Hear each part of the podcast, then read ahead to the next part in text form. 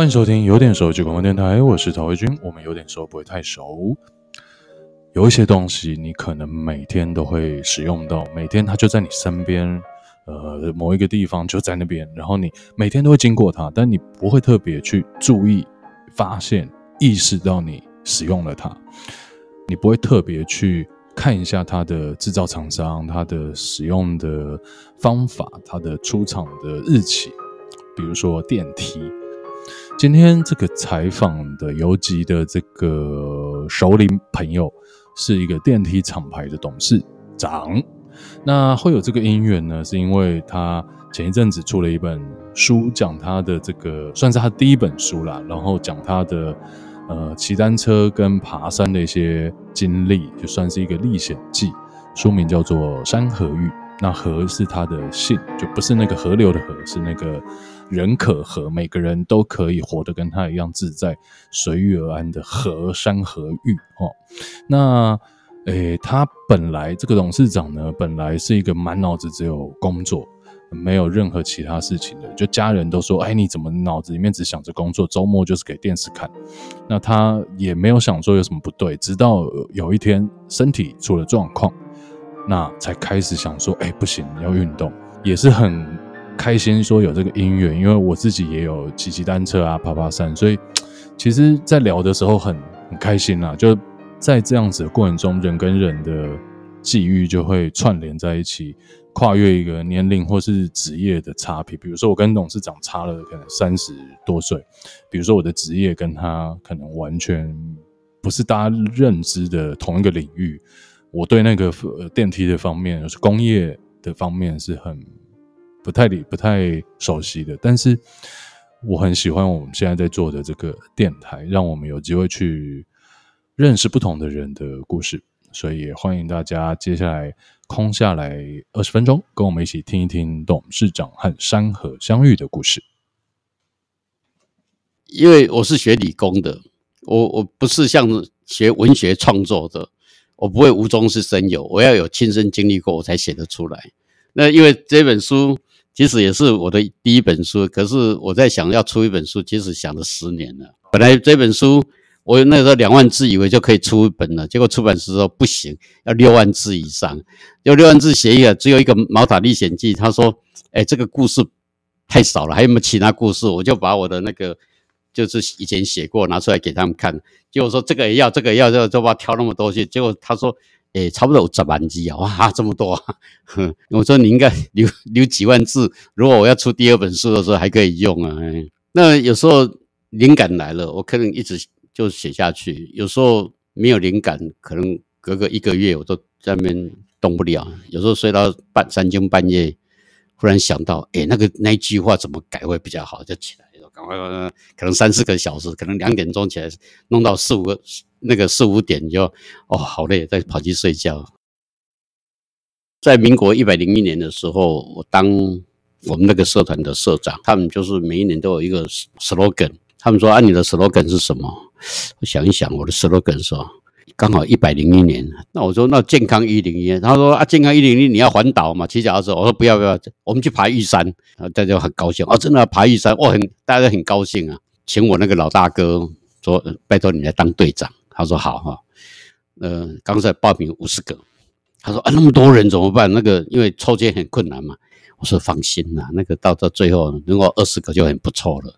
就这样，我们在就就要开始训练了。合欢山做那个诶、高山症的测试，所以那个也刷掉不少人。然后不然就是要去我们像那个笔架山那个连峰哦，那个要。很有挑战性的，等等这些山条，所以人呢越来越少，越来越少，到现在剩二十个人。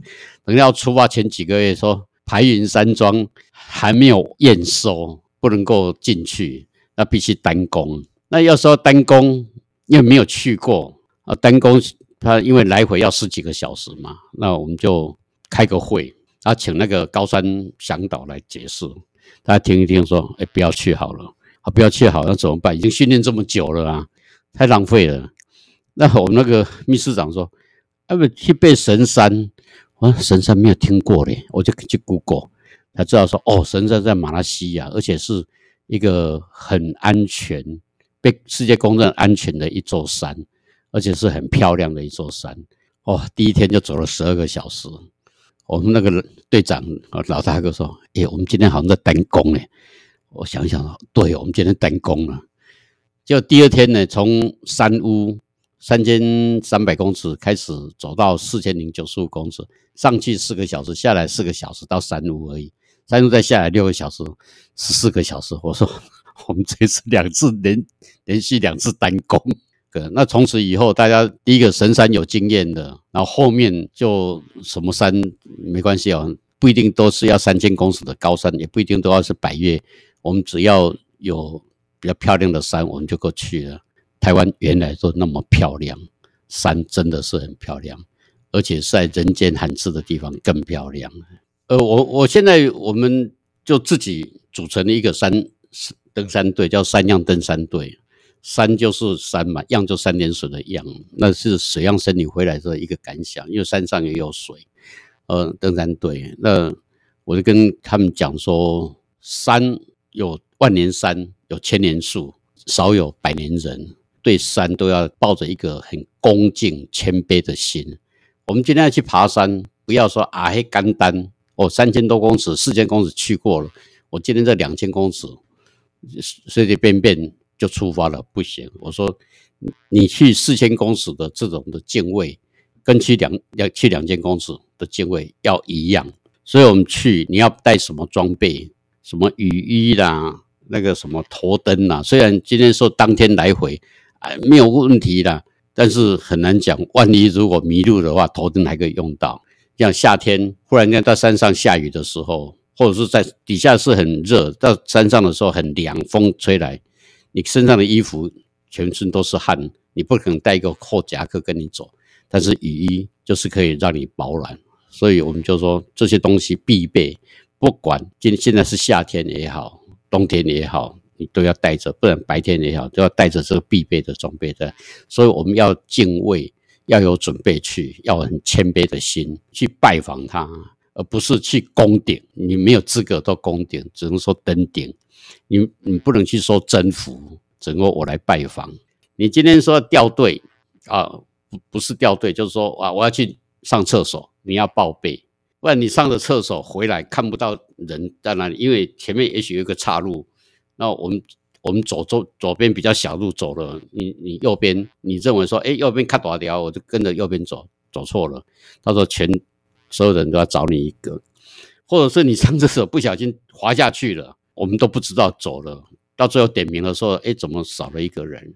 所以我们说，不管怎么样，你都要报备，这是一个。然后我会把把那个最会爬、最会走的那一位放在最后面压队。所以我们那个压队长每次都是最后一个。我说你，我说你每次都委曲求全，委屈他自己，求取我们的安全。那我们的前面有有领队的，中间不一定是我在最前面，我可能在中间，这样子我们有有这个距离在。所以这个是很重要的啊。至于中间你要怎么骂，那个嘴打嘴炮都没有关系，大家也会开玩笑啊，都会那个啊，啊休息一起休息啊，走一起走。所以我是绝对不容许任何一个人说啊，我的家伙，你们走太慢了，我先过去那边看。就以后你你自己太厉害了，你自己去就好了，不要跟我我们这一队。你今天如果手机掉了，你是不是回去再买一个手机嘛？那现在很多资料在网络嘛，在云端嘛，就可以当落下来，没有关系。但是你上去的，你把生命掉在那边，没有回来了，怎么办？全队的人，尤其我这个队长，对不起你，也对不起你的家人，也对不起我自己，良心永远受害。所以说，绝对要守纪律，不要自己让呢，我认为自己很行。哦，我我要先去那边看看掉队什么东西，都我都不准。如果这些人这个人常常这样子的话，我们就除名掉了，大家就把他除名，不会说让他下一次再跟那样子。像我们去爬山，最重要是过程，不是到达山顶。到了山顶是一个目的，但是过程是最重要的。我刚刚讲的，沿路沿路在骂队长，可是下山的时候，快到那个那个登山口的。呃，队长啊，咱后个月要去打，我靠，刚刚才骂我骂的那么凶，现在还问我下个月要去哪里，或者是下个礼拜去哪里？啊，可是他就朋友就是这样子啊，嗯，像像你说那个走路环岛那个，我也很佩服他，哇，可是我不敢尝试，因为那个髋关节的问题啦，或者是脚骨的问题，这个都膝盖的问题都都有关系，嗯。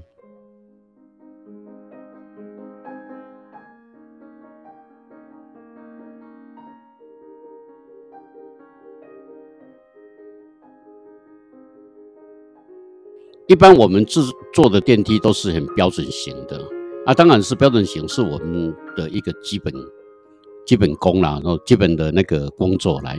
可是呢，有一些非常特别需求的的电梯呢，那可能呃大厂或者是其他厂，它那个技术不够，或者是说他们在研发过程中还要很长的时间，那我就呃比较喜欢接这种 case，比如说。呃，海上那个渔船工作船队上面的那一台，呃，当初轮船渔船公司的集团总裁来找我的时候，他说这个船上要装四台电梯。哦，我一听到船上装四台电梯，我就傻眼了。为什么？因为我们九二大地震的时候，那个电梯就好几千台报销了。那在船船是一直在晃的。它不管是不是左右晃而已，而且还会前后晃。那虽然他那个船队很大，大概有七万吨的那个船，但是七万吨在大海中还是沧海一粟啊，他根本就没有办法去承载。所以如果遇到大风浪，他还是不行。可是遇到大风浪，他电他的船还是要继续作业，而且那个无时不刻船都在晃动呢。啊，这个怎么办？哦，但是我喜欢接受挑战，因为。我就要去思考我如何克服这个困难，那，所以我也没有当场答应。思考的差不多有一个半月以后，将近两个月，我才想到用什么方式去克服在船上晃动的问题。我想到了不要被甩出来，就是去爬山。所以爬山也有一个好处，在这个地方，因为。有一天我在爬爬爬哪一个山我忘记了，爬得很辛苦，气喘吁吁的，终于到了那个山顶。那山顶看了那个远山，很漂亮的一个山，很漂漂亮一个风景在，顿悟了一件事情：爬山，我们有一句话就是“呼山不应，我来救他”，不是叫山到我们前面来，然后我们就慢慢走上去。呃，所以电梯装在船上面。你要的是它跟着它晃，而不是叫船不要晃，让我的电梯来行走。因为我们一般陆地上的大楼都是大楼都不动嘛，就我电梯来行走。所以我就打电话给那个总裁说，我可以坐你的电梯的，因为他那个船是专门船队捕鱼的啊。这这条船很大，七万吨，然后它旁边又有五条两千吨的船在捕鱼。又有一条五千吨的在做补给，那一般是船要靠岸，然后再去卸货、再整修等等等等，再这样子来。那他不用，他就是你要买买鱼，你自己开船来，我在海中央，我就卖给你这样子。那这台电梯呢，因为它就是我刚刚讲两千吨鱼补好以后，他用那个吸管吸到大船里面去，大船里人马上要作业。就是鱼种的分类啦、大小啦，吼，弄好了以后放到那个纸箱里面急速冷冻。那或者是说，它有时候要去头去尾的，那冷冻以后它不是补好了马上就卖出去，它可能一个月、两个月以后，所以它怎么？它放到冷冻库里面。那等客人要来买鱼的时候，这个电梯就发挥功能了。它要照零下三十度的那个冷冻库把那个鱼。拉上来在甲板上面，那甲板上面可能就是三十、三十五度，也可能是四十度零上，所以这这台电梯三分钟左右或者是五分钟，它就必须做一次三温暖，下去是零下三十度，上来是是三十五度，所以温差六十度到七十度，甚至到更高都会有。那这个也是一个挑战。那每天都做同样的事情，我是觉得说。也很无聊，所以我就会想去改变去做。那以前在那个日本公司的时候，那日本公司他会规定你做什么，那我做我是喜欢就是在他的规定以外的地方去做，所以日本人也很头痛。哎呀，我的规定又不是这样子，我的设计图不是这样，为什么你会变这样子？可是我会跟他们讲，我我的这个改进了或怎么样子。等等等很多的理由，因，因因为那后来我就出来创业了以后，我当然是可以自己发挥嘛。当然那个标准的，这是我最主要的生财器具，因为你总是要过日子，你不是像这个船上的电梯，不是每一台都有，嗯，就是常常会有这种的电梯呀、啊。那后来为为什么会到毛里塔尼亚这个国家？我这个国家大概跟十个人讲，讲个半。没有听过，另外半个人就是说，哎，啊，你哪怕听过，你听这样讲，我说，他说他会说听你讲的，可能我在某一个场合讲过了啊，他他为什么会去这个国家？不是去卖电梯，而是这一艘船在这个国家的海域上捕鱼，我必须从这个国家的海域出海。毛里塔尼亚，它简称就是毛塔。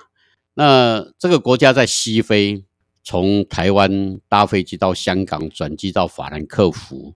法兰克福再转机到西班牙马德里，因为它离西班牙比较近，离欧洲国家比较近的是西班牙。然后西班牙再飞到属于西班牙的一个群岛，叫 Gran Canaria，这个叫做大加那利群岛，这个地方去做什么？说去签证，因为转机的过程转了好几趟，所以我到大加那利群岛 Gran Canaria 下飞机以后，等行李等了老半天，最后人都走光了。我们三个人的行李通通没有来。那签完证以后，第二天早上他就要把我们送送到毛里塔尼亚去。我说不行啊，我们三个人那个大行李都没有来，怎么去啊？哦，那没有办法。他当当地的那个代办的也是很生气，他负责代办，他不管你人员怎么样啊。后来就送我们回那个，再再去找旅馆去住下来。我们都等了一天。呃，来了两个行李，一个行李是到饭店给我们，一个行李是放在机场。可是呢，三个人来两个行李，少了一个行李，那个行李就是我。那个那个少了那个行李，可是我不走不行了，因为他那个飞机不是每天有的，变成一个礼拜两天而已。我再不走的话，可能一一个礼拜以后才能够过去。那行李会不会来？不知道，因为在哪里，行李在哪里不晓得。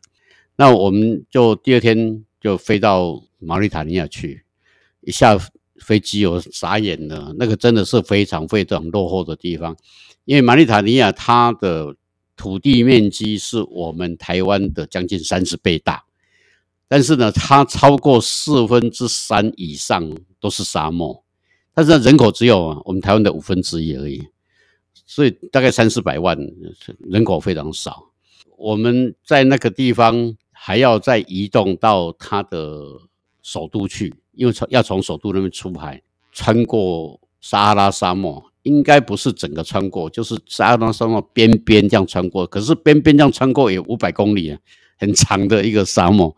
那第一次走过那个地方，看到那么广大的沙漠，而且七八个小时都是沙漠，觉得刚开始很新奇啊，后来觉得很无聊。呃，而且我们中间还遇到了沙尘暴，去到马里塔尼亚，在那边又待了一个晚上，第二天才上船。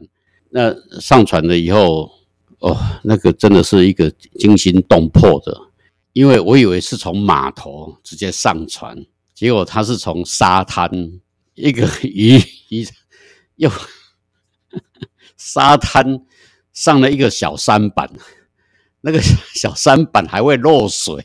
应该是渗水会渗进来，那坐了一个小时以后，才从那个大船的屁股爬上去。那我身上因为我的大行李没有来，我身上有一台电脑，一一部手机，几个文件，就就是就是我的笔记本呐。可是我的电脑的充电器在大行李箱，我的手机的充电线也在大行李箱。等于是我带了两个不能用的玩具，都跟着上去了。那那个他们那个大船的船长，实际上这样船长刚好那时候是春节过后没多久，他回去，他是山东人，他回去休假，休假还没期满的时候，他就因为我要去，他就飞回来，就他就在那个大船上面等我。再经过一天的时间，那个船上走了，才到那个真正的大船上面去，然后跟他们开会啦、讨论啊等等等等很多的事情来。我走遍了很多地方，日本是最多啦。日本日本，因为我们有外销日本，我们卖很多电器到日本去。呃，以前我太太跟我小孩都说，我除了工作以外就是工作。那像日本人来都会聊天嘛，来我们这边开会聊一聊啊，你的兴趣是什么？我就想了老半天，我兴趣好像只有工作而已，所以很不好意思。那他们的兴趣可能去打高尔夫球啦，可能去划船了，做什么东西？那就是在有一年，呃，那个胸闷，闷闷闷闷了一段时间，那。我一个老长官来看我，我就跟他说：“哎、我最近好像胸闷。”他说：“啊，胸闷多久了？”我说：“跟他讲说一年多了。”他说：“哦，那这样不行啊！”他就帮我去挂号，那他很热心，就看心脏。有一天早上，礼拜一的早上，我在开会，他说：“哎、何一金，你赶快过来，我帮你看挂好了，你今天来，马上那个医生在等你啊！”我想说医生怎么那么好等我？那个医生真的在等我，然后去就马上去。叫我去做心电图，心电图做完回来，他看了心电图一眼，然后两眼哦翻白眼。那个医生很有个性，翻白眼想想五秒钟，你今天不能回去。我说好，今天不能回去，那那么严重？有你赶快去挂急诊。然后开开他开始打电话排什么呃核医扫描啦、X 光啦，排哇排了一大堆啦。哎，最后装了两只支架回来了。嗯，两支架回来还是要工作啊，做做做，隔了一年多又闷了，我又去找他，他就说：“那你再去检查检查。”说：“哎，你还要装第三次。”我说：“哈，那不行啊，那时候才五十几岁，五十五十五岁左右吧，还这么年轻，怎么可以可以这样子？”所以我那时候改变了我的想法，我要运动。那时候刚好遇到二零零八那个雷曼兄弟事情，然后。也刚好，二零零七有一部电影叫做《练习曲》，那个东明相骑着脚踏车环岛，那他有一句名言叫做“现在不做，未来也不会去做”，呃，所以我就开始去骑脚踏车。那骑一骑，练习一方面练习身体，一方面陪我太太骑脚踏车。我太太那时候也五十几岁，她才开始学脚踏车，叫我教她。然后那个有一天，刚好我们那个社团要举办全国的那个环岛。那我一个老大哥叫陈吉成老大哥，他说找人要陪他去环岛，他找了好多人都没有人要去。后来人家跟我说：“哎，你找何一金，他最近一直在骑脚踏车，搞不好他要环岛。”他就跑来找我。我说：“可以吗？我才刚骑才几个月而已哦，还不到一年，可以说啊，没有问题了，还有好几个月，我们开始练习啊。”哦，他就很积极的鼓吹我说：“好吧，好吧，那我们就去。”我们两个就报名了，然后开始开始练习。呃，跑到风柜嘴去啦，说这金山呐，石门水库这样子到处骑，很勤的，每天都早上四点多五点多就起床了，好像雀巢相会。他从内湖骑过来，我从从那个台北公站这边，就光华商场这边骑过去，两个在中间汇合，然后看要去哪里这样子，让骑骑骑，终于在那一年的哎端午节过后六月份去环岛。那环岛第一次环岛。很兴奋，因为我想说，像我以前这样子的人，呃，身体也不好，也不是很很有力气的人，竟然今天可以骑脚踏车跟大家来环岛。所以那时候那那有三四十个人，真的好高兴，我就开始写了，把它把记录下来，写下来，写下来这样子。后来二零零九又写了一次，呃，二零一零再去一次，民国九十九年再去一次，那一次遇到了台风，很大的台风。把那个苏花公路都冲垮了，游览车掉到，而且那一次本来是要一天一次，一天要实习十一天的，分成两次，因为中断了嘛。后来就是九十九年的十二月三十号再继续骑，就是跨年变跨年的。那最近是是今年呐，今年的三月，本来不想骑的，可是我们那个今年的社长说，呃，去年就跟我讲。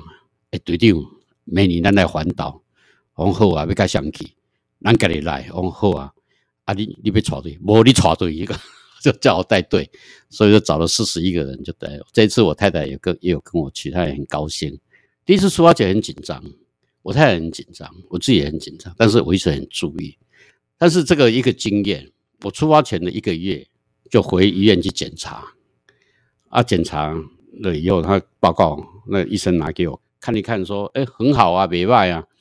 他就看好以后，他拿给我，我看说，哎，医生，你是不是拿错报告了？因为之前报告都是满江红，这次包全部都黑色的，就没有想到，就是我在这个训练的过程之中，当然也有吃药，可是以前吃药都降不下来，都是红色的，高血脂啦，什么高胆固醇啦，就所以这个是骑脚踏车运动的一个我最大的一个收获，在这个地方，嗯。所以那时候我刚刚说了，一年以后再装一支，我没有装哎。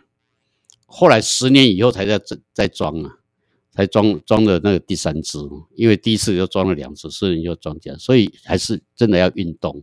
跟熟龄的老朋友讲，你要运动，你不要担心说你身上有三支支架，或者说身上你也开刀怎么样子，因为你运动，呃，骑车你会喝大量的水，你会流大量的汗。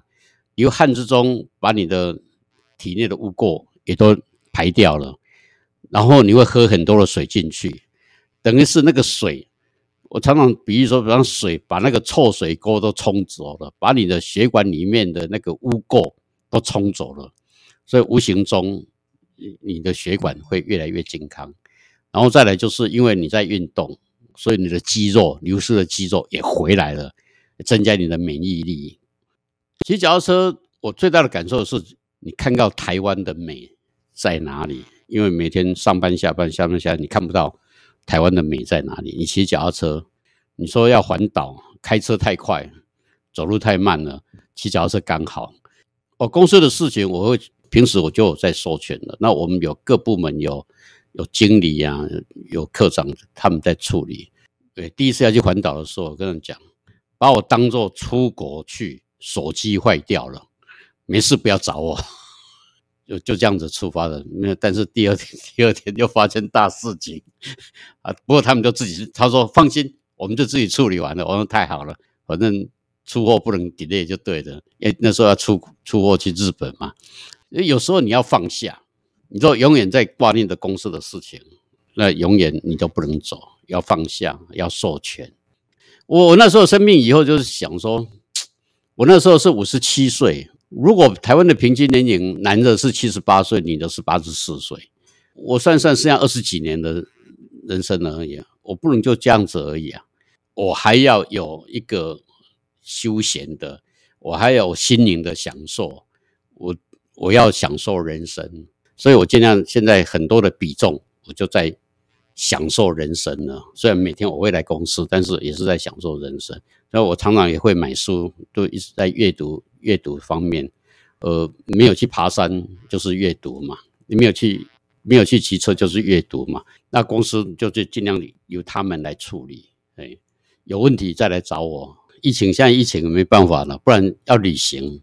像我们这个年代念那个历史地理，都是世界历史、世界地理嘛。觉得都好遥远，非常的遥远。那可是前两年我去了那个日本的最北端，然后站在最北端看过去，哦，那个叫库页岛，虽然只看到尾巴一点点，我想啊，库页岛这个是被俄罗斯强占去的一个岛，虽然那个跟我们没有关系，但是以前在书上看是多遥远的事情，今天我竟然可以站在它的边看到它。然后旁边是鄂霍次克海，以以前这个名词也是很遥远的一个名词，在今天会这样子来，所以未来我在也是希望能够带着我太太去日本、去欧洲漫游。那阅读也是一个，不要想说，现在很多人就是说，啊，我老了，我不想要做什么。像有时候我们去爬山也是，我为什么说我们的山羊队年纪我最大？因为我要找那个去爬。他们说啊，黑无法度，他嘴我要背背行。那可是你知道吗？我们去爬富士山的时候，我一个老老前辈，他忽然说他也要去，我说把我吓一吓出一身冷汗。那时候他七十五岁了，我真的要去嘛？说今年我要来。可是我如果拒绝他，他可能这辈子都没有办法去。所以我也想办法让他上去下来。呃，只要你有想去，我们都可以就想办法。虽然我我做这个不是赚钱的，我自己还常常掏腰包花钱啊，花那个呢，只是大家在一起很快乐的。年纪越大，你的同年纪年龄的朋友会越来越少。但是现在我发现很多比我小的、年轻的都很喜欢跟我在一起。你的心情不要说哇的就老呀，你的心情要把你荡下来。所以我去爬山、去骑脚踏车，我只要说明天、明天再来背山，不会说那个，不要说哎，那老十几岁卖差别，让你得啊，对啊，除非是他们晚上自己要喝酒的，他不会来找我。他们他们四十几岁有四十几岁的的天下，那如果户外活动，他们会跟着我们走。嗯，不要把自自己认为说啊，我老了，我老了，我一直不认为我老了，我是认为我自己的还年轻。像我太太，呃，她以前会反对，我现在带着他一起走，他也很高兴啊，带着她一起去爬山，一起骑脚踏车，他也非常的高兴啊。哎，十年后给自己勉励，我倒是给希望给那个我们现在的。年轻人的一个勉励，就是说，我们年轻人，我们要有一个志向，我们不要就是以现在小确幸，我们目标放远一点，放到国际上去，要有国际观。就像，其实，呃，我们的业务有一半都是在外销的。那一般人很多想说，电梯都是从日本来的，错了，我外销电梯到日本非常的多。几乎每个礼拜都有货柜到日本去。那现在因为疫情的关系，而比较少一点，但是也也不少。所以我们要有那个眼光到国际去。我们台湾本来就是一个贸易王国、出口王国，是因为中国大陆崛起，工厂都跑到大陆去，才没落下来。但是年轻人要有这个志向去做。那对于我自己，我希望能够走更多的。国家更多的山，我也希望有一天，呃，你说十年后陶先生再来访问的时候，我还有很多故事可以讲。我希望这样子，哎，谢谢。